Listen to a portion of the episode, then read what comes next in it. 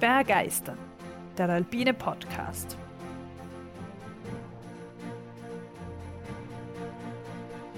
Wir tauchen ein in die Faszination der Berge und der Natur. Wir stellen euch die großen Abenteurer und Grenzgängerinnen vor. Wir bringen denkwürdige Momente und kulturgeschichtliche Hintergründe in euer Ohr. Wir wollen euch begeistern. Hallo, liebe Zuhörerinnen und Zuhörer und hallo Tobias. Ja, hallo, auch von meiner Seite. Schön, dass wieder ein paar reinhören. Ja, das freut mich auch sehr. Dann starte ich gleich mitten in die Geschichte. Kein langes Geplapper. Also, Tobias, heute geht es um einen Berg. Der ist für ein gewisses Volk oder für eine gewisse Volksgruppe heilig. Und der ist 1238 Meter hoch. Und bei dieser Höhe, aber fast das ganze Jahr, ist ein bisschen Schnee am Gipfel in jedem Fall. Mhm. Hast du schon eine Idee, worum es geht? Ich glaube nämlich, wir ja. haben schon mal über genau den Berg gesprochen. Ich glaube auch, dass ich weiß, worum es geht. Äh, kann es sein, dass es in Norwegen ist? Ja. ja. Ich glaube, das war tatsächlich so ein kleiner Hint von dir, dieser Berg. Ich glaube auch. weißt du, wie er heißt? Ähm, der Tromstal-Tinden. Genau, Tromstal-Tinden heißt er. Ja, voll gut. Ähm, ja, hab gewusst, dass ich mich auf dich verlassen kann und du super im Berg erraten bist. Aber ich glaube auch, wenn ich schon weiß, um welchen Berg es geht, äh, unsere Zuhörerinnen und Zuhörer werden da die meisten das nicht noch wissen. Na, deswegen werde ich das jetzt natürlich erklären. Aber das ist schön, dass jetzt die Geschichte nicht schon vorbei ist. Ja, zum Glück. Na, na, also der Berg heißt Tromsdalstinden. Der ist eben 1238 Meter hoch und liegt direkt neben der Stadt Tromsø in Nordnorwegen. Die Stadt Tromsø ist auf 69 Grad nördlicher Breite ungefähr und ein paar Minuten dazu. Das entspricht eben der Breite von Nordalaska um sich das ein bisschen vorzustellen. Und das ist eben 344 Kilometer noch nördlich, Luftlinie vom Polarkreis. Vielleicht erklärst du kurz, wie, welchen Grad der Polarkreis ist? Also die Polarkreise sind immer auf 66 Grad und ein paar Minuten eben dazu.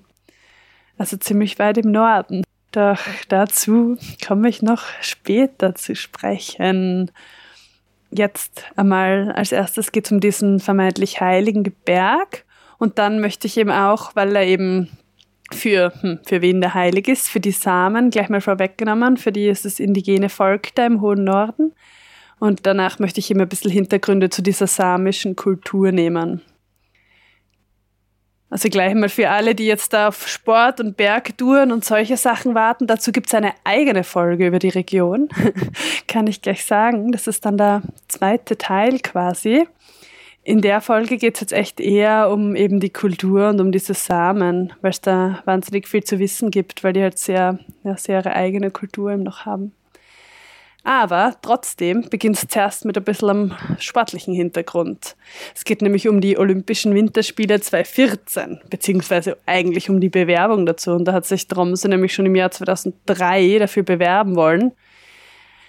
Man hat sich dann aber dagegen entschieden, weil eben auf den Hängen dieses Tromstals Tinden kein Skigebiet gebaut werden sollte, da er möglicherweise zu der Frage ein heiliger Berg der Samen ist eben auf diese Bevölkerungsgruppe, auf die ich dann hinleiten möchte. Das sogenannte Samenparlament hat den Berg nämlich als heilig erklärt. Fragt sich natürlich, was dann auch zu Recht diskutiert wurde, kann ein Parlament irgendwas als heilig erklären? Hm. Weißt du, wie das ähm, zusammenhängt mit dem ja, norwegischen Parlament, also das Samenparlament, ist das eigenes oder sind das ein Teil davon, die dann auch im norwegischen Parlament sitzen? Na, das ist überregional. Okay. Das kann ich später noch erklären, weil die Samen oder Sami sind ja in verschiedenen Staaten. Okay. Darum geht's dann noch viel in dieser Folge. Aber die Entscheidung, auch wenn man zwar gesagt hat, naja, hm, die können nicht irgendwas einfach als heilig erklären, man hat es dann halt trotzdem akzeptiert und es fand eben kein Olympia dort statt. Zwar haben die Sami eben keine ursprüngliche Religion mehr, der sie jetzt anhängen. Man Bräuche und Traditionen logisch, aber diese urtümliche Religion existiert eigentlich nimmer, was ich gehört habe. Daher kann schon behauptet werden, dass der Berg den meisten Samen eigentlich im traditionellen Sinne nicht mehr heilig ist. Jedoch steht eben in der Begründung, dass der Grad der Hingabe an die Erhaltung des Berges, den die Samen damals bei der Olympiabewerbung zeigten, recht deutlich, dass der Berg eine sehr große kulturelle Bedeutung hat, auch für die modernen Samen. Eine Bedeutung, die tatsächlich in den religiösen Traditionen ihrer Vorfahren wurzelt. Jedenfalls kein Alpinskifahren an den Hängen des Tromstals dienten, weil da hätten wir Lifte bauen müssen. Und das ist vielleicht in vielerlei Hinsicht sowieso besser, dass da nicht jetzt ein Skigebiet oben ist. Und da bei, die, bei der Bewerbung für die Olympischen Spiele äh, wollte sich da Tromso allein bewerben, weil oft gibt es ja so mehrere Städte, die sich zusammentun. Und so wie ich das verstanden habe, war das Tromso. Ich meine, die haben Skisprungschanze, hätte man wahrscheinlich eine größere bauen können, aber Langlaufloipen um Maß, ein Stadion, naja, logisch, wahrscheinlich müssen die meisten Orte ja was dafür bauen. Ja, eine aber soweit ich das verstanden habe, schon. Vielleicht war das auch noch nicht so ausgereift. Ich meine, so viel gibt es dann, naja, theoretisch, vielleicht können Navik mitmachen, keine Ahnung. Nave, ich hätte verstanden, Tromsø will sie bewerben. Okay, na passt. Ist aber eh nichts geworden. Also, weiß gar nicht, du hast vielleicht im Kopf, wo Olympia Winter 2014 dann tatsächlich stattgefunden hat. Ich weiß das gerade nicht auswendig. Sochi? In Sochi? Okay. Ja, dann werde ich dir das jetzt glauben. Aber jedenfalls kann man nicht Alpin-Ski fahren am Tromsdal Stinten. Dennoch kann man irgendwie raufgehen, wandern, ähm, Skitour machen. Also es gibt Wege im Sommer wie im Winter. Es ist eigentlich meistens ein bisschen Schnee irgendwo ganz oben und dieser Berg prägt eben sehr das Stadtbild von der Stadt Tromsø. Der ist eben über 1200 Meter hoch und das ist in Nor oder jedenfalls dort in Nordnorwegen, wo ich eben ein Jahr mal gewohnt habe, ganz lustig, weil man muss nie, also schauen, wie viel Höhenmeter man da macht. Meistens reicht es, wenn man die Gipfelhöhe kennt, weil man so circa auf Meereshöhe oft losgeht und das beim Tromsdalstinnen also. Das heißt, es ist gar nicht einmal so eine kleine Tour für das, dass man da direkt in der Stadt losgeht. Und so manche hm, Erasmus-Studentinnen mögen da schon einen ganzen Tag lang oben herumgestolpert sein und über die Felsen gekraxelt, weil ja, man den fast ein bisschen unterschätzt eigentlich, weil der direkt da steht, aber das ist wohl felsig und steil und ja. Dafür spart man sich die Akklimatisation, dass es rausbringt. genau, ja, das ist da in der Gegend meistens so. Und auch noch so ein Fun Fact am Rande, wenn das wer kennt. Es gibt ja in Norwegen diese ganz typische Schokolade, die immer alle mitnehmen auf Touren. Die heißt Quick Lunch. Das ist, schmeckt eigentlich ein bisschen wie KitKat oder eigentlich voll wie KitKat und hat es irgendwie geschafft, einen mega Kultstatus zu erreichen, dass alle meinen, sie nehmen das mit. Ein bisschen so wie mein Papa beim Skifahren immer Mannerschnitten mitgenommen hat. Ich weiß nicht, ob das generell österreichisch ist oder nur der Papa. Aber in jedem Fall in diesen Quick Lunch Schokoladen gibt es halt jedes Mal, wenn man es aufmacht, innen irgendeine Tourenbeschreibung von irgendwo in Norwegen. Das ist eigentlich ganz eine lustige Idee, finde ich. Und da gibt es immer auch den Traumstals-Dinten. Also, ja, wenn irgendwer mal so eine Schoki kauft und das findet, dann mhm. ja, ist lustig. Sogar ein Sammlerwert dann integriert. Ja, genau. ich finde, das ist echt eine lustige Idee, einfach mal so für mhm. eine Schoki. Die haben es echt geschafft, da so Kult zu werden. Aber eben, wie gesagt, diese ganzen Bergtouren und Skitouren und so in der Region, da habe ich mir gedacht, da gibt es noch einmal eine eigene Folge. Jetzt einmal zu den Hintergründen von dem Berg und zu der ganzen Sami-Kultur. Weil der Berg, der heißt nämlich nicht nur Tromstalstinden, sondern auch Salasoavi. Das ist der samische Name. Und man merkt schon, generell in Nordnorwegen gibt es eigentlich einen samischen Namen für alles. Auch zum Beispiel Tromsø heißt Romsa, laut den ganzen Schildern. Da sieht man schon den Einfluss. Aber eben Tromstals Tinten, um das auch noch zu erklären, eben das ist, woher der Name kommt, eigentlich ganz simpel. Das Tromstal ist unten das Tal, das da so reingeht vom Meer halt weg. Und Tint oder Tinden mit bestimmten Artikeln hängt man dann immer hinten dran. Das ist eben so ein Gipfel. Also darauf enden voll viele Berge. Also eigentlich der steirische Kogel oder der Tiroler Kofel. Naja, ein bisschen spitzer vielleicht, ja. Prinzipiell ja, ja. Wobei Kogel gibt es eine große Kogel, wenn man jetzt dann, was weiß ich, an Kogel oder so denkt. Also ja. Im groben Sinne vielleicht, ja. Und jedenfalls jetzt zu dieser Samenkultur. Das ist eben eine indigene Kultur im ganz im Norden Fennoskandinaviens. So steht es jedenfalls im Internet. Jetzt fragt man sich, was ist Fennoskandinavien? Und was ist eigentlich Skandinavien? Weil ich finde, das wird so oft irgendwie komisch vermischt verwendet. Oder für irgendwelche Mitteleuropäer Skandinavien einfach alles, was irgendwo im Norden ist. Und das stimmt eigentlich im engeren Sinn gar nicht so. Weil wenn man es jetzt geografisch betrachtet, ist Skandinavien eigentlich nur Norwegen, Schweden und Nordfinnland. Genau diese Halbinsel, die man, wenn man auf der Karte schaut, die sich dann eben da so ja, oben runter biegt nach links, wenn man so will. Also geografisch gesehen ist das Skandinavien. Das heißt, eigentlich zählt Finnland da aus geografischer Sicht gar nicht dazu, Dänemark auch nicht, weil es die Halbinsel ist. Aber daher kommt bei dieser Beschreibung, wo die Samen wohnen, eben dieses Fenno dazu für Finnland. Und das Wort Fenno-Skandinavien liest man echt recht oft. Also Fenno-Skandinavien schließt dann jetzt das Skandinavien, das du erklärt hast, mit ein, plus Finnland. Genau, genau. Aber eben jetzt da im weiteren Sinne wird heutzutage sehr wohl zu Skandinavien auch Dänemark vor allem dazu gezählt, weil das einfach kulturell und sprachlich natürlich dazu passt. Weil die Sprache ist in Dänemark sehr ähnlich. In Finnland aber nicht. Also Finnland ist ganz anders. Aber Norwegen, Schweden und Dänen verstehen sich eigentlich prinzipiell mehr oder weniger. Die drei genannten Sprachen gehören nämlich zu den sogenannten nordgermanischen Sprachen. Das ist eine Untergruppe der germanischen Sprachen. Daher gibt es immer auch oft diese Ähnlichkeit mit Deutsch, die man da findet, wenn man ja, zum Beispiel Norwegisch hört oder liest. Und oft muss man eben so ein bisschen, Anführungszeichen, auf Deutsch denken, was ganz witzig ist, wenn man es gewohnt ist, dass man irgendwelche wortwörtlichen Übersetzungen oder so nicht machen darf. Und dann funktioniert es bei Norwegisch aber doch. Oder es gibt da Sprichwörter, die einfach quasi fast stupide wörtlich übersetzt werden und dann funktioniert es auf Norwegisch. Ah, das ist ganz witzig, weil das traut man sich am Anfang ja gar nicht, wenn man die Sprache lernt. Jedenfalls gibt es ca. 20 Millionen Muttersprachler einer dieser nordgermanischen Sprachen. Und diese nordgermanischen Sprachen haben sich um die Zeitenwende, also Jahr Null, haha, von den westgermanischen Sprachen abgespalten. Und die westgermanischen Sprachen, das sind im Hochdeutsch, woraus sich dann später die Sprache wie heute einfach Deutsch entwickelt hat.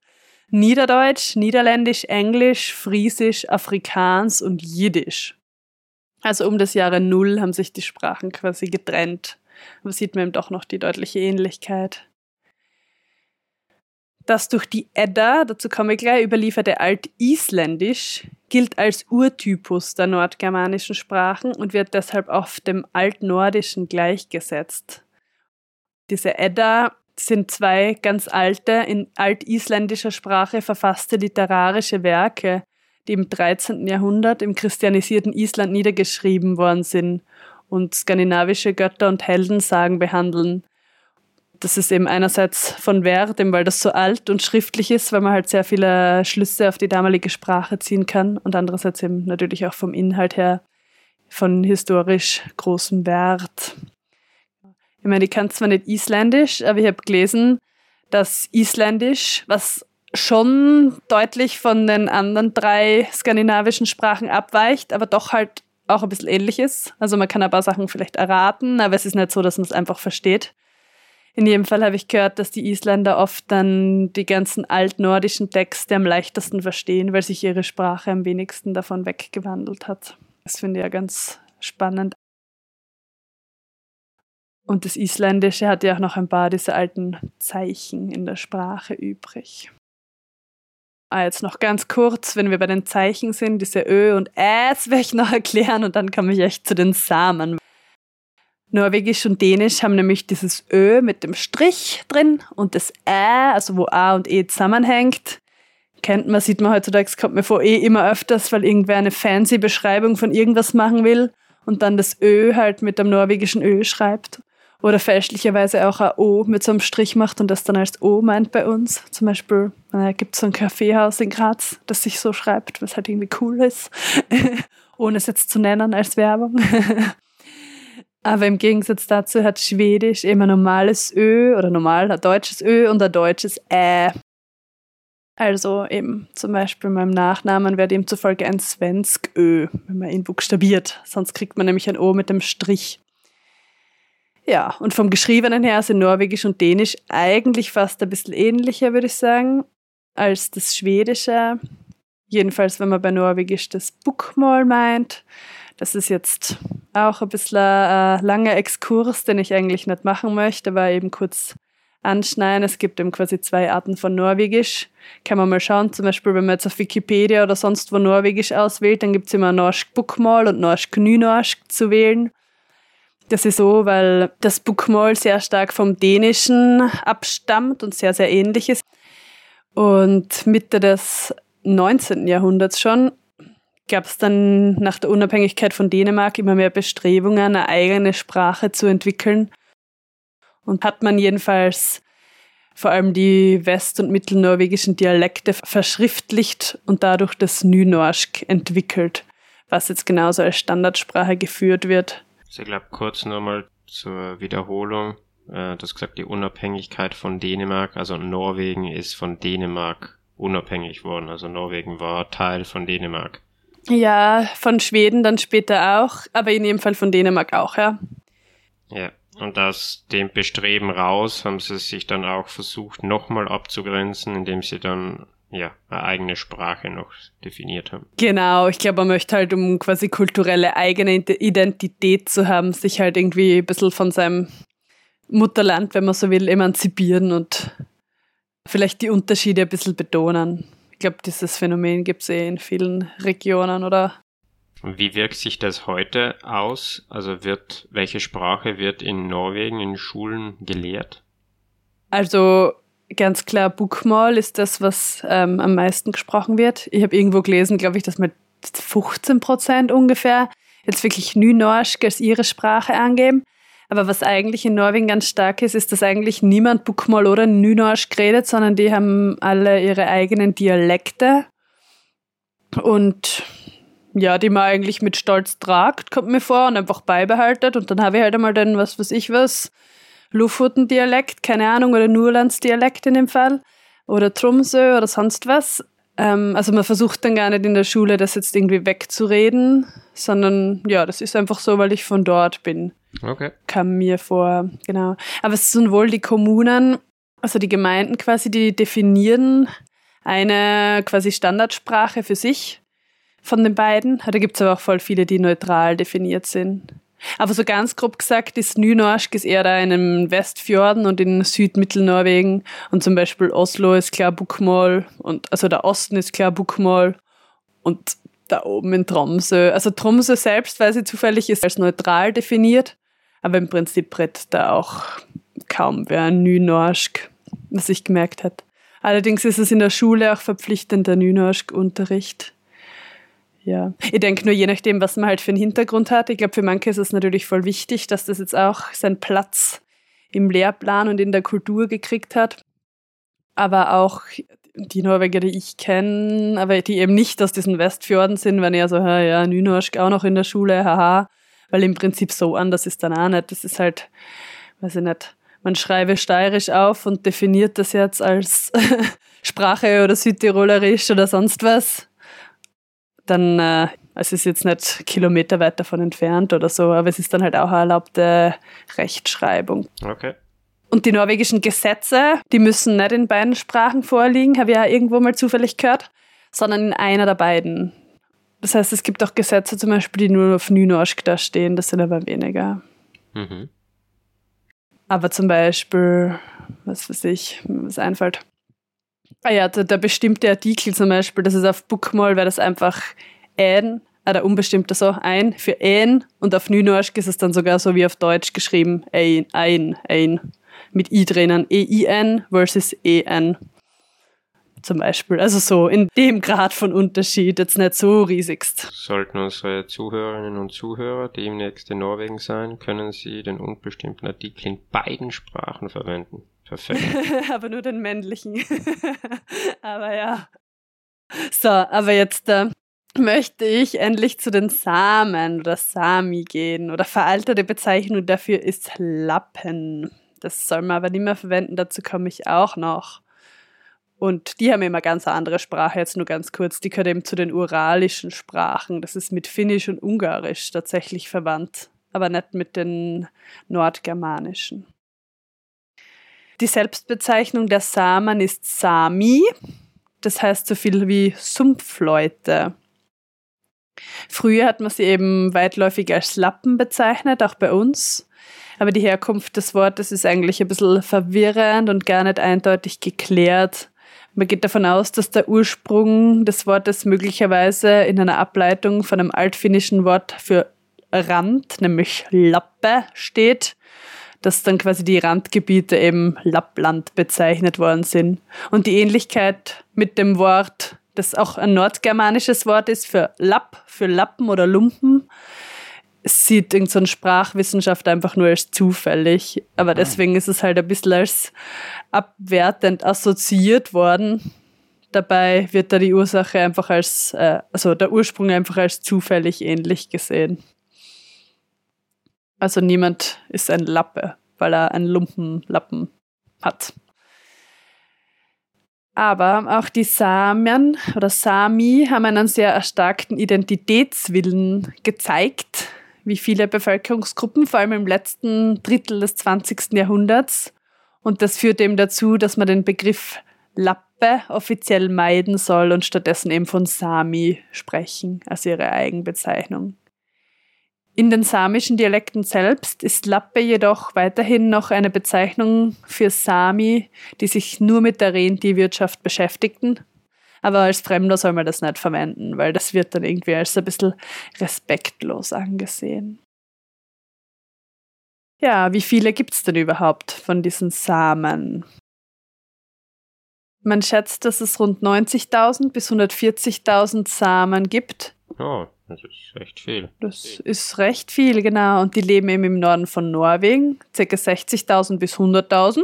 Weil es ist ja gerade so, dass die Länder Norwegen, Schweden und Finnland ja nicht so bevölkerungsreich sein, deswegen ist das schon eine ziemliche Prozentzahl.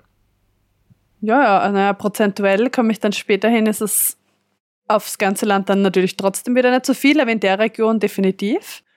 In Schweden gibt es aber schon weniger, da schätzt man so 14.600, in Finnland 9.350 und in Russland, nicht vergessen, gell, da gibt es auch viele Sami, die dann, komme ich auch dazu, geschichtlich natürlich auf eine andere Geschichte zurückblicken, weil die ja zeitlang dann plötzlich in der Sowjetunion gelebt haben. Aber in Russland gibt es so circa 2000. Also es gibt eben gar nicht so wenige Sami, muss man sich immer wieder vor Augen führen. Das Siedlungsgebiet des Sami wird oft vereinfacht mit Lappland gleichgesetzt. Lappland, das kann man schon noch sagen, weil das eben dieses Land am Rand quasi ist, aus dem alten finnischen Wort. Aber das ist eigentlich auch nicht so ganz klar definiert, was jetzt Lappland ist. Häufig werden dafür einfach die nördlich des Polarkreis liegenden Provinzen der angrenzenden Staaten hergenommen. Es gibt auch in Schweden und Finnland Provinzen, die wirklich Lappland heißen. Und in Norwegen heißt die Provinz oder Fylke eben Finnmark. Das ist quasi Lappland. Beziehungsweise gehört das seit zwei Jahren oder so, glaube ich, zu Troms, weil sie das fusioniert haben. Aber im Prinzip der Bereich Finnmark wäre das Pendant dazu. Und jetzt zur Geschichte. Man hat sich natürlich viele Gedanken gemacht, woher diese Sami überhaupt kommen, weil man sieht doch deutlich, dass sie sich von den äußeren Merkmalen von den restlichen Europäern unterscheiden. Wir haben irgendwie meistens dunklere Haare, ein bisschen andere Körpergröße. Vielleicht von der Mongolei. Ja, genau, das ist eben auch ein bisschen eine Theorie. Ich komme dann eh noch dazu. Oder auch von den Augen her haben sie eben diese sogenannte Epicanthus-Falte, die man oft eben von der Mongolei bis Thailand bei den Asiaten sieht, die die Augen so mandelförmig erscheinen lässt. Das ist eben so eine Oberlidfalte genetisch bedingt. Das ist eine sehr alte Hypothese, habe ich gelesen, bereits aus dem 17. Jahrhundert, aber die ist nach wie vor ja, eine Hypothese, die besteht. Mhm. Eine andere Hypothese ist, dass irgendeine Notsituation wahrscheinlich im ersten Jahrtausend vor Christus, sagt man, also zum Beispiel ein riesen Nahrungsmangel durch eine Klimaveränderung bei diesen isoliert lebenden Stämmen durch eine Gendrift zur Ausprägung der typischen Merkmale der Samen geführt hat. Dass sich quasi die Gene daraufhin verändert haben, behaupten auch manche. Mhm. Und die dritte, die eben fast, kommt mir vor, am weitesten verbreitete Hypothese ist, nachdem auch ein Forscher eine DNA-Untersuchung gemacht hat, ähm, bilden die Samen demzufolge nämlich genetisch irgendwie einen Übergang von den Europäern zu den Ostasiaten. Demnach überwiegt eine sehr lange isolierte europäische Genkomponente, während aber die zweite Komponente von uralischen Ethnien zu den sichtbaren ostasiatischen Merkmalen geführt hat. Eben diese Epicanthusfalte da beim Auge und auch die Haut und die Haare, die dunkler sind was man eben jedenfalls zum Teil bei den Samen sieht. Und eine Möglichkeit dieser genetischen Disposition in Verbindung mit den finno-ugrischen Sprachen, weil sie eben auch ihre eigene Sprache haben. Also eine mögliche Erklärung dazu ist die Einwanderung von einem Volk aus dem Norden Russlands oder von Völkern aus dem Norden Russlands, sogenannter samojedischer Völker, die damals den sogenannten oder den Ursamen, Anführungszeichen, unter anderem auch die Domestikation der Rentiere beibrachten und man dann auch die Sprache von denen übernommen hat. Also dass das wirklich eingewanderte Nordrussen im Prinzip waren. Mhm.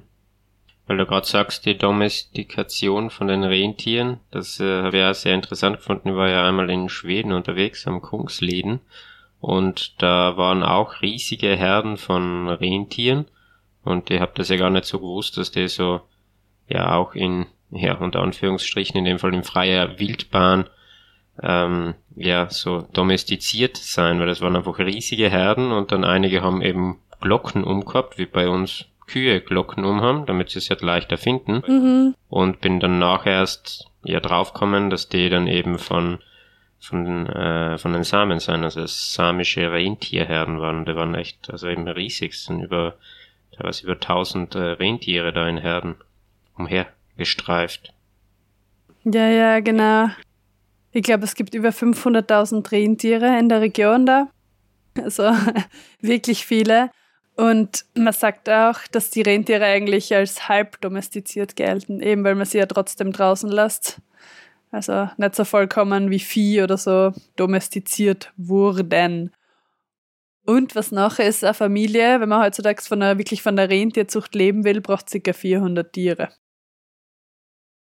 Das heißt, ja, die Zahl, die du da gesehen hast. Eine Familie braucht 400 Tiere, damit sie von den von dem Geld dann, was die Tiere in egal welcher Form abwerfen, leben können. Yes.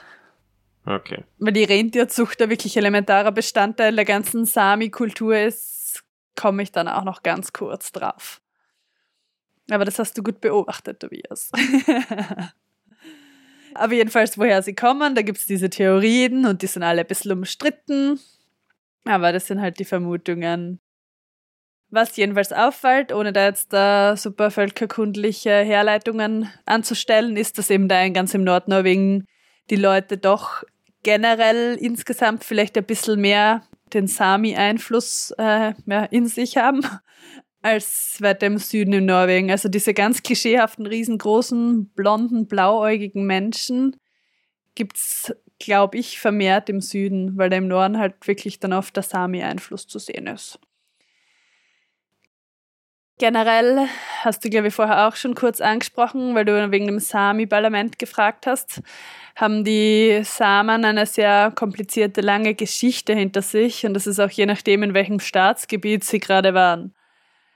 Ganz früher haben sie halt den verschiedensten Herrschern, wer auch immer das dann ja war, eben durch ihre Rentierzucht abfallendes Fleisch, Fisch, die Küstensami oder Felle, jahrhundertelang an diese Herrscher abgeliefert. Dann im Jahr 1695 war mal ein großer Umbruch, weil dann ein schwedischer König, und in Schweden waren zu der Zeit vor allem sehr viele Sami, plötzlich von der Naturaliensteuer in Geldsteuer wechseln wollte und die haben halt kein Geld gehabt. Und dann sind viele Sami dadurch hin, also daraufhin verarmt oder eben nach Norwegen zum Beispiel geflüchtet. Mhm. Außerdem, wie sehr oft und sehr viele, hat man sie dann versucht und auch erfolgreich, glaube ich, mit Gewalt, wenn man das dann erfolgreich nennen kann, zu christianisieren. Genau, gibt es eben sehr, sehr viel Geschichte noch. Ich möchte jetzt nur auf die neuesten Ereignisse zurückkommen, mm, weil es ja definitiv bis heute weiter wirkt. Mm. Prinzipiell war es so, dass es ihnen dann eben immer schlechter gegangen ist, eben nach dem äh, vorher genannten Ereignis und die Bedingungen, die sozialen Bedingungen auch eigentlich immer schlechter geworden sind. Und deswegen hat es schon im Jahr 1852 erstmals so eine Art Aufstand und gewalttätige Auseinandersetzungen in Kautokeino, das ist eh da im Finnmark, in Norwegen im Inland, gegeben, wo dann auch wirklich Leute gestorben sind und zum Tode verurteilt und enthauptet und hm, alles ein bisschen hässlich. Im Laufe des 19. Jahrhunderts wurden außerdem die Jagdrechte der Sami massivst eingeschränkt, was dann die Lebensbedingungen noch weiter verschlechtert hat. Das war nämlich vor allem auch, weil 1988 der Abbau von Eisenerz in Kiruna, das kennt man vielleicht auch, und in Gällivare, das ist auch in Nordschweden, im Kiruna auch, der Erzabbau begonnen hat und auch der Bau der Erzbahn von Luleå nach Narvik. Mhm. Genau, die eben über Kiruna fahrt das ist auch, ich glaube, das mit dem Zug, das kennt man auch ein bisschen oder kennt man möglicherweise auch aus dem Geschichteunterricht vom Zweiten Weltkrieg, oder? Weil dann irgendwie die Nazis da auch unbedingt Narvik wollten ja. und dann auch hatten, weil sie eben die Erzbahn kontrollieren konnten, weil das einen massiven Wert eben hat. Mhm, das haben sie als, äh, ja, als wichtig, strategisch wichtiges Land gesehen, dass sie da ja, äh, Rohstoffnachschub garantieren in Kriegszeiten. Genau, und in Kiruna war ich nochmal kurz, aber da wird ja immer noch Bergbau betrieben. Und da gab es ja so irgendwie so ein Projekt, dass sie die ganze Stadt verlegen, weil das halt sonst dem Bergbau irgendwie mhm. in die Quere kommt. Hm. Naja, ganz arg. Jedenfalls hatte diese ganze Erzindustrie und auch der zunehmende Tourismus große Veränderungen für die Sami natürlich gebracht. Und ihre Kultur wurde zunehmend durch Industrie und Tourismus eben verdrängt. Dann das nächste, was für die Sami schlecht war, war der dann in vielen Teilen Europas aufkommende sogenannte Sozialdarwinismus. Eben mit der Evolutionstheorie Darwins kam ja auch die Theorie von entwicklungshierarchischen Stufen menschlicher Völker. Und dabei wurden eben die Samen als niedriger entwickeltes Volk angesehen. Und das hatte dann direkt eine deutlichere Schlechterbehandlung zur Folge die dann aber immerhin der schwedische Staat um 1870 schon durch die Festlegung der sogenannten Fjellanbaugrenze, haben sie das dann jedenfalls in der deutschen Übersetzung genannt, äh, versucht hat, ein bisschen zu mildern. Da haben sie nämlich einfach eine Grenze gebaut, einen Zaun von Nord nach Süd durch die Region und dann doch ein Gebiet für die samische Rentierhaltung immerhin reserviert. Aber trotzdem die Sami halt als niedrig entwickelt betrachtet. Also fast ein bisschen ähnlich wie in Amerika die Indianerreservate dann angelegt worden sind. Ja, ich, ich glaube, da gibt es relativ viele Parallelen, ja genau.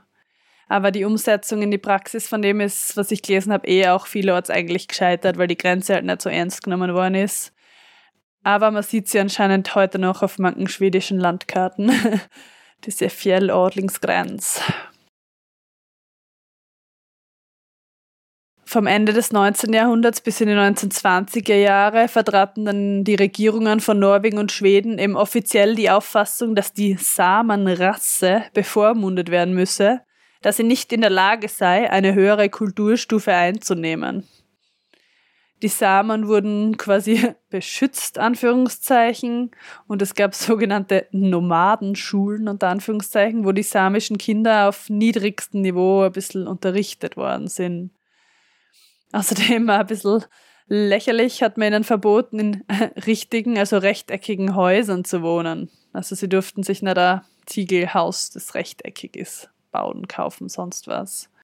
Ist aber schon wieder witzig, wie ja die ja die Menschen versuchen dann andere Menschen in einerseits abzustempeln und zu klassifizieren und ihnen dann aber alles zu verwehren wieder. Also Ja, absolut, absolut. Das ist, wir, wir sehen genau das ist in dieser Geschichte eh noch oft.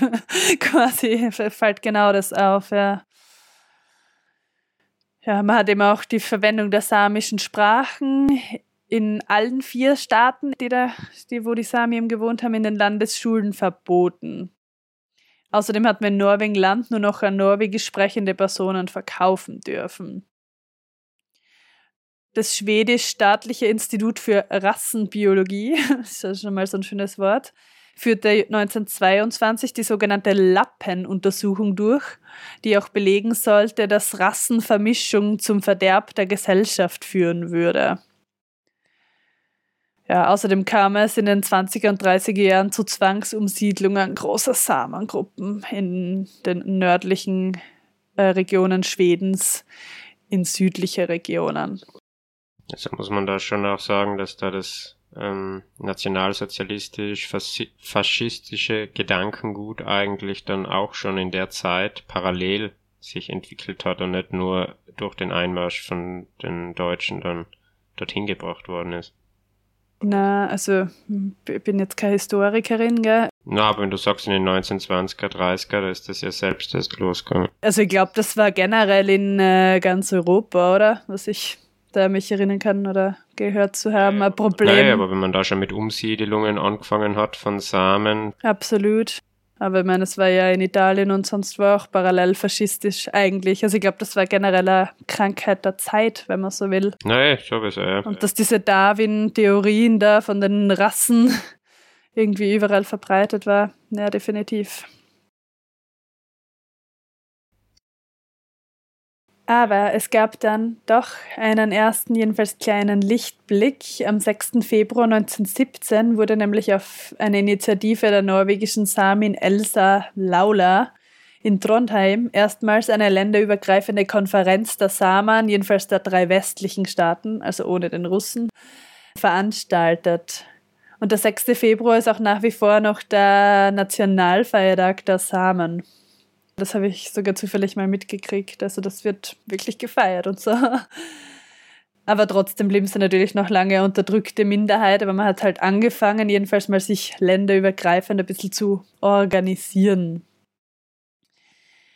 In der Politik Norwegens und Schwedens wurden trotzdem lange Zeit nur diejenigen Samen dann wirklich anerkannt, die sich vollberuflich der Rentierwirtschaft widmeten, weil das dann wohl demzufolge deren Aufgabe war. Mhm. Den übrigen Sami blieb nur die Anpassung an die Kultur der angeblich höher stehenden Nachbarvölker übrig. Aber genau diese Fähigkeit eben, dass sie dann doch die Berufe der höher stehenden Völker ausführen konnten, hat dann ja eigentlich schon wieder dieses sozialdarwinistische Dogma eigentlich ad absurdum geführt, so wie du gesagt hast, weil ja, offenbar können sie es ja doch.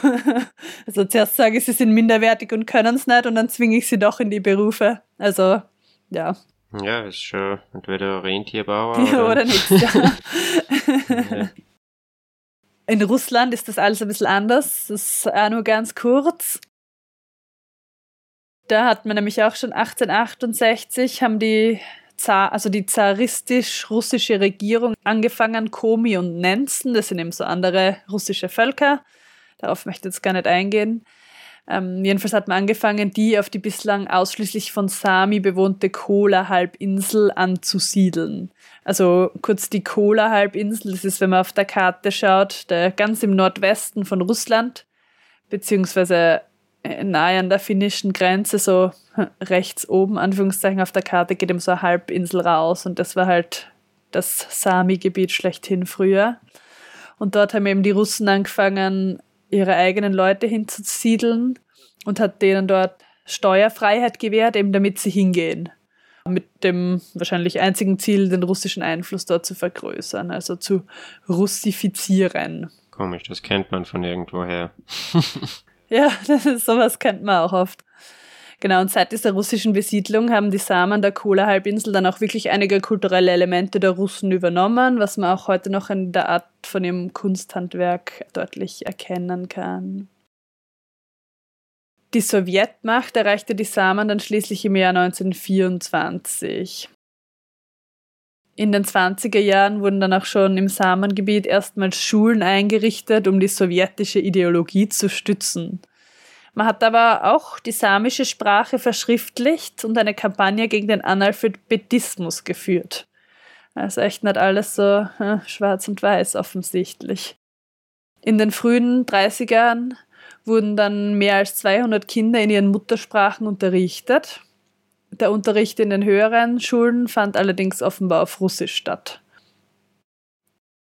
In den 30er Jahren wurden dann die Herden der Samen im Rahmen der sowjetischen Landwirtschaftspolitik zwangskollektiviert und Rentierkolchosen gebildet. Also da hat man ja wieder das ganz typische sowjetische, ähm, das alles zu kollektivieren und diese Kolchosen, das waren eben generell ja diese landwirtschaftlichen Großbetriebe, wo halt alles gemeinsam für das Kollektiv war. Und das hat dann im Endeffekt ja auch die Sami mit ihren Herren betroffen, weil die halt hm, zufälligerweise halt in einem sowjetischen Gebiet waren. Das hatte dann eben zur Folge, dass die Sami nicht mehr frei herumziehen konnten und in Siedlungen leben mussten. Und dann seit den 40ern ist auch der Lebensraum durch den Bau von Staudämmern, Kanälen, Industrie- und Militäranlagen auf dieser Kohlehalbinsel ganz stark eingeengt worden und die Siedlungen dann wieder verlegt. Und dann Mitte des 20. Jahrhunderts ist auch weiterer Erzabbau durchgeführt worden, Straßenbau, Wasserkraft, Forstwirtschaft, Tourismus generell in Lappland die halt wieder negative Auswirkungen auf die Rentierwirtschaft gezeigt haben. Und sogar, dass man Nationalparks errichtet hat, hat in der Hinsicht teilweise die, die traditionelle Lebensweise der Sami dann natürlich auch eingeschränkt, weil sie dann ja nicht mehr uneingeschränkt dort jagen und campen und sonst was konnten. Mhm. Im Jahr 1952 ging in Schweden dann das erste Radio von und für Sami auf Sendung und in Norwegen entstand auch im Jahr 1984 in Karasjok ein eigenes Hörfunkstudio namens Sami Radio. Und im Jahr 1956 gründeten Samen aus Finnland, Norwegen und Schweden als politische Interessensvertretung eben auch den gemeinsamen nordischen Samenrat. Aber man merkt wieder, die Russen waren da halt wieder nicht dabei, weil äh, 56 eher schwierig die haben halt im Prinzip vertreten ihr Recht, ihre eigene Kultur aufrechtzuerhalten. Und genau dieses Recht hat auch die norwegische Regierung immerhin mal in den 60er Jahren offiziell anerkannt. Und auch in den Schulen ist es jetzt Unterrichtssprache. Und es wurden auch Einrichtungen geschaffen, wie das Sami-Museum und Kulturzentren etc., um das halt ein bisschen zu bewahren, die Kultur. Also von da an haben dann die, die Samen jedenfalls der drei westlichen Staaten Lapplands Schritt für Schritt mehr Rechte erhalten. Mhm. Die russischen sind dann im 91 immer mehr dazugekommen, wie man sich vorstellen kann. Trotzdem gibt es halt immer noch Probleme, jetzt nur ganz kurz. Zum Beispiel wollten sie ein Wasserkraftwerk Canyon bauen in den 70ern in Norwegen, was halt genau auf dem Weidegebiet war. Und das führte dann zu einem recht großen Konflikt wo dann Umweltschützer und Menschenrechtsorganisationen gemeinsam mit den Sami gegen Norwegen geklagt haben, damit das halt nicht passiert, weil das halt die Weidegründe zerstört hätte. Oder auch 1986 die Tschernobyl-Katastrophe hat laut den Daten, die vorliegen, 73.000 Rentiere ungefähr radioaktiv verseucht was halt auch ein Riesenschaden war, wenn man von Rentierzucht lebt, kannst du dir vorstellen. Und da hätte es halt irgendwelche Entschädigungen geben sollen der Regierungen, aber die sind wohl nicht hoch genug ausgefallen angeblich. Ja, ja. Wir sind wohl im Lappland versumpft. ja, genau. ja, aber seit dem Jahr 2000 gibt es so einen samischen Nationalfonds, der 75 Millionen norwegische Kronen groß ist mit dem er eben die samische Sprache und Kultur stärken sollte und auch ein bisschen als Entschädigung für die Unterdrückung dienen soll. Aber andererseits gibt es dann, was ich gefunden habe, 2003 hat die EU mit Norwegen einen Vertrag geschlossen, wo es um die Bodenschätze von Finnmark geht und da hat man die Samen dann wieder überhaupt nicht gefragt, obwohl das so ihr Gebiet ist. Also ja, kurz gesagt, da gibt es noch so viele Beispiele. Ähm, auch irgendwie ja, Holz, Holzrodung in Schweden für Papierproduktion auf ihrem Gebiet und hin und her. Äh, leicht haben sie es sicher nicht.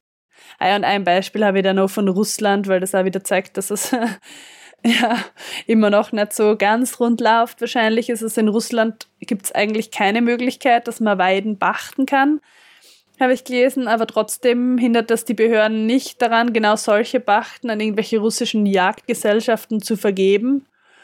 Und wenn sich die Rentierhalter dann dagegen wehren, dann werden sie schikaniert und werden zum Beispiel selbst als Wilderer angeklagt obwohl eigentlich ihr Gebiet nicht verbachtet werden kann. Also das ist hm, interessant. Ja.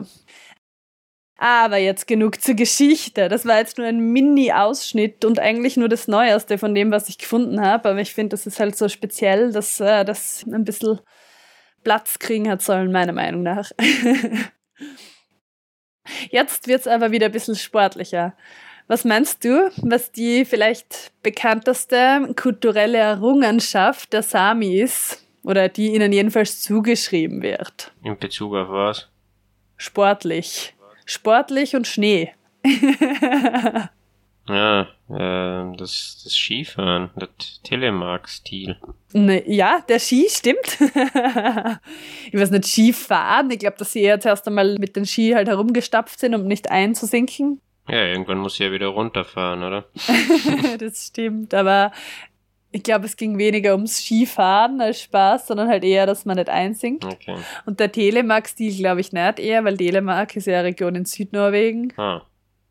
Also ich glaube gar nicht irgendein spezieller Stil, wie man da genau jetzt den Ski benutzt, sondern grundsätzlich, dass man einen Ski hat, eben Schnee. Ah, okay. Das wird wirklich offiziell den Sami zugeschrieben, weil da gibt es wohl irgendwelche Skifunde von vor 4500 Jahren. Also das ist recht alt. Mhm. Aber eben, es wird schon ist ein bisschen umstritten, ob nicht andere schneereiche Gebiete auch so ähnliche Konstrukte quasi hervorgebracht haben, weil die Leute sich irgendwie helfen mussten, wenn sie nicht einsinken wollen. Aber offiziell wird es eben den Sami zugeschrieben. Ja, aber das Wort Ski, da haben wir, glaube ich, schon mal drüber geredet, das ist eben auch ein norwegisches Wort. Also nicht Sami, sondern norwegisch dass es eigentlich zu weltweiter Verwendung gebracht hat. Und eben, es hat sich auch, jedenfalls bei uns im Deutschen, die norwegische Aussprache durchgesetzt, weil die schreiben im Ski, aber sagen auch Ski, weil das ist eigentlich mit SK ist da immer oder meistens jedenfalls Sch. Mhm. Also wir sprechen es eigentlich genau richtig norwegisch aus und schreiben es norwegisch. Also für das dann wieder, dass äh, es von den ja, unter Anführungszeichen Europäern, äh, die Samen als nicht so fortschrittlich angesehen worden sein, haben es dann doch wieder immer die Ideen von, von außerhalb angenommen und dann gerade im Alpenraum sehr gut adaptiert, oder? Mit dem Ski. Also weiß ja nicht, wer wo aber rückständig ist. das stimmt, ja. Weil es gibt ja auch ein Skifahrmuseum in Mürzzuschlag und sonst wo, wo sie meinen, dass das her ist. Also ich glaube, das behaupten viele, sie hätten es erfunden. Ja. Also fragt sich halt, was ist dann ein Ski? Ein Brett, auf dem ich stehe und ein bisschen rutsch oder also es ist halt. Außerdem sind sie berühmt, die Sami, generell für ihr Kunsthandwerk, wo verschiedene Holzarten, Rinden, Horn und Leder verarbeitet werden. Und viele zeitgenössische samische Künstler haben auf dem Weg eigentlich auch ein Nebeneinkommen, indem sie halt so Kunstobjekte an die Touristen verkaufen. Messer, Schalen, Schmuck, Schnitzereien so Zeug. Und eben, was mir auch aufgefallen ist, und habe ich sogar mal eins bekommen, ist, ist das sogenannte Sami-Knief, also ein Sami-Messer. Das haben wirklich viele Norweger, jedenfalls im Norden. Das ist halt so ein Allzweckmesser zum, keine Ahnung, Brot schneiden, Käse schneiden, gibt es größere, mit denen man auch Äste schneiden kann, theoretisch. Also wenn man irgendwo auf Tour geht, dann Sami-Knief mitnehmen. Mhm. Ja, wie bei uns vielleicht das Schweizer Taschenmesser. Oder? Ganz genau so, ja. aber das ist halt eher ein Messer, das aber ganz viel schneiden kann. Mhm. Das schleift man dann halt wieder. Und da ein bisschen größere Ausführung wahrscheinlich. Ja, meins ist ziemlich groß, aber es gibt auch so kleine. Mhm. Dann haben die halt oft so eine schöne Lederhülle, wo man es reinsteckt mit irgendwelchen Sami-Zeichen und so drauf. Ja. Mhm. Und auch wieder Detail am Rande für die aufmerksamen Zuhörer. Ich habe gesagt, das Ding heißt Same Knief. Und da merkt man wieder, dass Norwegisch und Englisch verwandt ist, weil Knief, das ist wohl wie Knife, nur dass man es auf Englisch anders ausspricht. Aber es ist eigentlich genau das. das Wort. Also fast gleich geschrieben. Mhm. Außerdem gibt es seit 1986 eine eigene Flagge der Samen. Eben weitere identitätsstiftende Symbole wurden geprägt und eine Nationalhymne gibt es auch. Und eben da am 6. Februar diesen Nationalfeiertag, mhm. wo diese erste Versammlung war in Trondheim. Und was auch eindeutig zur Kultur gehört, ist äh, die Pflege des einzigartigen Joik, heißt das. Und es ist ein Gesangsstil, wenn man als Nichtkenner zuhört, ist das irgendwie so eine Mischung aus Jodeln und so indianischen Gesängen. Hört sich ganz interessant an. Okay. Wir können ja irgendein Video auf YouTube in den Show Notes dazu hängen. Auf jeden Fall. Ich habe mir jetzt bei der Vorbereitung tatsächlich wieder mal sowas angehört und ja, es ist ganz äh, einzigartig. Ja, Tobias, du hast vorher gemeint, dass es eigentlich relativ viele Sami gibt, zu deinem Gefühl nach, von den Zahlen her. Aber irgendein weiser Mensch hat mal die Sami als Minderheit im eigenen Land bezeichnet. Auf die ganze Region Sapmi, so nennen sie übrigens selbst ihren Lebensraum, ähm, auf die ganze Region bezogen sind nur ca. 4% der Einwohner Samen. Und auf dieser Kola-Halbinsel eben, wo früher eigentlich nur Sami waren, mhm. ist der Anteil der indigenen Bevölkerung jetzt nur mal 0,2%. Oh, okay. Also echt minimalst. Und heute leben fast 60 Prozent der Sami in modernen Berufen, wobei dem Tourismus auch eine steigende Rolle zukommt. Der wirtschaftliche Schwerpunkt der küstennahen Sami vorher in Norwegen war im Frühjahr die Robbenjagd, aber das ist jetzt mit der Zunahme der Marktwirtschaft eben dementsprechend schwieriger geworden und überhaupt, dass man Robben nicht mehr jagen soll.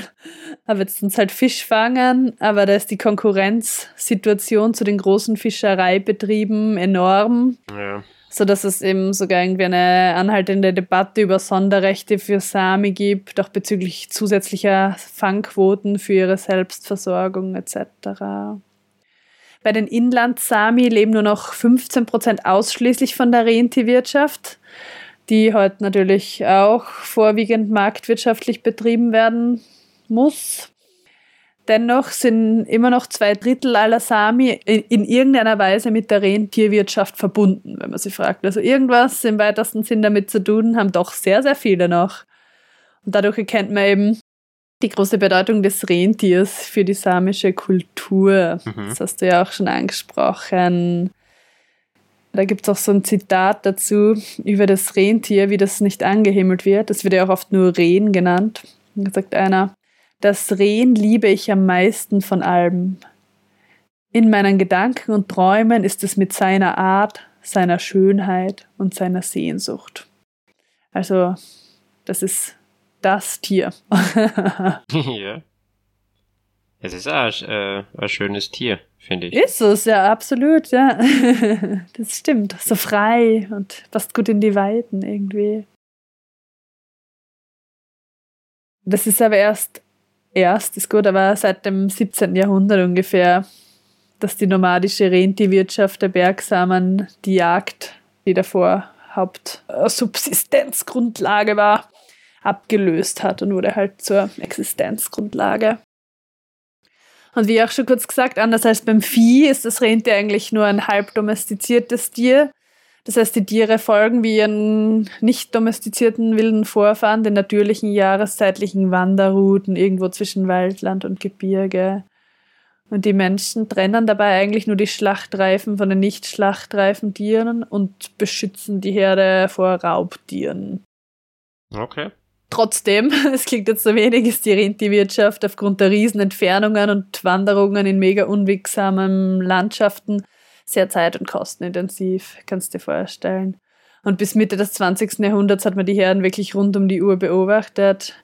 Und dann in den 60er Jahren setzt es die sogenannte Snowmobile Revolution ein, weil jetzt von die Sami eben technisiert im Winter mit Schneemobil und im Sommer halt mit Motocross-Motorrädern rum wenn es halt die Geländeverhältnisse zulassen. In den letzten Jahrzehnten angeblich, habe ich nur gelesen, nie gesehen, chartern sie sogar Hubschrauber dazu. Das ist ein bisschen arg eigentlich. Okay, ja, ich weiß nur, auf, auf äh, manchen schwedischen Karten gibt es ja Also es sind nicht normale Karten dann wie bei uns, wo so Wanderwege einzeichnet Snowmobilwege, gell? und Radwege und es gibt dann genau auch Snowmobil, äh, Schneemobilwege, die dort einzeichnet Ja. sein. Ja, ja finde ich aber gut, dass man da angefangen hat, eben Wege dafür zu machen, wie Straßen, weil im Prinzip sonst, wenn die Leute überall rumfahren, das finde ich ist eh zu viel. Also von dem her passt schon, wenn man das auf Wege lenkt.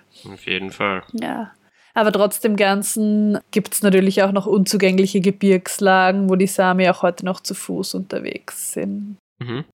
Und um die Sammlung der Tiere auch noch zu vereinfachen, verlaufen heute ungefähr 400 Kilometer lange Zäune, also bis zu 400 Kilometer lange Zäune durch das Hochland. Mhm. Die Gebiete von 1000 bis 5000 Quadratkilometer Größe irgendwie voneinander abgrenzen. Also man muss sich vorstellen, das ist alles riesigst weit da oben. Ja, das kann man sich als Mitteleuropäer irgendwie nicht vorstellen. Ja, das ist schwierig. Na, also wie gesagt, mehr zur Region kommt noch in der anderen Folge. Die Weite ist definitiv ein großer Faktor, der dort irgendwie auffällt. Mhm. Jo, jetzt aber von mir genug davon. Wen das noch mehr interessiert, es gibt ein Museum in Inari, das ist in Nordfinnland zur Kultur und Geschichte der Sami, war ich aber noch nicht. Und außerdem gibt es ein renommiertes schwedisches Fjäll- und Samenmuseum Atje in Jokkmokk, das ist da in Nordschweden. Ah ja, den Ort kenne ich vom Hören sagen. Da war ich tatsächlich. aber da merkt man auch schon, ich weiß ja nicht, was das jetzt heißt oder so, aber Jokkmokk, also das Wort hat sich ja auch irgendwie eine samische Herkunft. Also das klingt nicht schwedisch. Was da in Jokkmokk in jedem Fall auch ganz bekannt ist, da war ich aber nicht, das ist so ein Wintermarkt, wo einmal im Jahr eben die Samen aus ganz Fennoskandinavien zusammenkommen und dann ist der riesigste Markt. Und das ist auch ganz cool, wenn man das irgendwie hautnah kennenlernen will, die Traditionen. Gut, und ich weiß, das war jetzt eine sehr lange Folge, aber ich finde, das ist auch ein, ja, eine sehr interessante Volksgruppe. und jetzt kann ich nur noch mal meinen Teaser bringen. Weiteres über Nordnorwegen und die dortigen Berge und vor allem auch Bergsportmöglichkeiten folgt sehr bald. Ja, Barbara, vielen Dank für die, für die Folge, für die Ausführungen über die Samen. Ich muss sagen, äh, ich zumindest, für meinen Teil, hab logisch die Samen schon so vom Namen her kannt und da ungefähr gewusst, in welcher Region sie, also welche Menschen man in welcher Region dort so bezeichnet, aber jetzt eben von den ganzen Hintergründen überhaupt keine Ahnung gehabt und dann nicht, was sie überhaupt nicht gewusst haben, ist, dass sie eigentlich so unterdrückt worden sein in der Geschichte und ja, versucht, auszugrenzen, abzugrenzen, versucht worden zu verdrängen. Äh, also das finde ich schon, ist auf jeden Fall wichtig, dass man das einmal gehört hat, dass man sich dessen bewusst ist. Und ja, ich finde, das ist Mhm. echt, ähm, ja, äh, immer wieder faszinierend, wie sich Geschichte an vielen Orten der Welt ja teilweise parallel abspielt, teilweise wiederholt Mhm. und wo man ja oft so als ja, Mitteleuropäer gar nicht so viel hört, obwohl das jetzt gar nicht so weit weg ist von, von uns. Ja, definitiv, das stimmt. Irgendwie machen Leute oft echt überall den gleichen Blödsinn quasi. Ja, wir unterdrücken mal den einen, wir siedeln mal die um, wir drücken mal denen unsere Kultur auf, so in die Richtung. Ja. Aber ja, ich meine, ich glaube ganz leicht, aber das ist natürlich wieder extrem schwierig dass ich jetzt als Außenstehender so eine Einschätzung mache, aber ich glaube ganz, ganz leicht, dass es wird gefördert, unterstützt alles. Aber ich glaube trotzdem, dass man es jetzt als moderner Sami sicher nicht sehr leicht hat. Und auch da im In Inland Finnmark, eben in Nordnorwegen, da gibt es schon Dörfer, die eher vielleicht ärmlich sind, wo man vielleicht eher so Alkoholprobleme und sonst was unter der Bevölkerung findet, weil halt die Perspektiven vielleicht doch noch ein bisschen schwerer sind, Mhm. würde ich sagen. Andererseits, glaube ich fast ein, ist fast ein bisschen vergleichbar dann mit, mit den Einwohnern von Grönland halt, ne, der sich sehr, gerade die junge, meistens noch Männer, sehr schwere, schwierige Perspektiven einfach haben. Ja, dazu weiß ich nicht so genau, ja. Ich meine, im Prinzip, ich glaube schon, dass wenn man irgendwie will und halt die Ressourcen dazu hat, dass es quasi durch die Rahmenbedingungen im norwegischen Staat in dem Fall. Das ist also, man wird gefördert und kann alles machen, aber irgendwie ist es trotzdem noch nicht so ganz. Also ich habe zum Beispiel einmal in einem Studentenheim mit einem zusammen gewohnt, einem Sami. okay. Und was ich noch gefunden habe bei der Recherche, Wobei die schaut, naja, ich weiß nicht, ob sie nur Teil Sami ist, aber in jedem Fall die Anja Persson, die kennt man ja, die Skifahrerin, die hat anscheinend auch samische Wurzeln. Ah, ja. Ja, also die kennen vielleicht manche Leute. Ja, fährt jetzt zwar schon eine Weile nicht mehr, aber ich glaube, wer den alpinen Skiweltcup die letzten Jahrzehnte ein bisschen verfolgt hat, äh, ist sicher mal der Anja Persson aufgefallen. Ja, danke auch. Ja, ich glaube, jetzt ist die Folge schon mega lang. Ja, lass uns gut gehen. gut sein lassen. du mal Schnee drauf und machen sie zu. lass mal ein bisschen Schnee über die Folge wehen. Ja, genau so. Danke für die lange Geduld, Tobias, und das Aufmerksamkeit. Ja, es war sehr spannend zum Zuhören. Gut, ja, dann bis zum nächsten Mal. Ja, vielen Dank nochmal und bis zum nächsten Mal. Wir freuen uns sehr über Bewertungen auf den diversen Podcast-Plattformen, entweder in Form von Sternen oder von Rezensionen. Und wir freuen uns über Rückmeldungen zu einzelnen Folgen oder zum Podcast im Generellen, auch über Verbesserungsvorschläge. Bitte per E-Mail an kontakt.bergeistern.com. Wenn ihr mehr über uns wissen wollt, schaut vorbei auf unserer Website bergeistern.com. Und wie immer freuen wir uns sehr, wenn ihr uns erzählt, was Bergsteigen für euch ist. Nehmt euren Gedanken auf und schickt ihn per E-Mail an ich@bergeistern.com. Diesmal danken wir ganz besonders der lieben Katharina. Vielen Dank.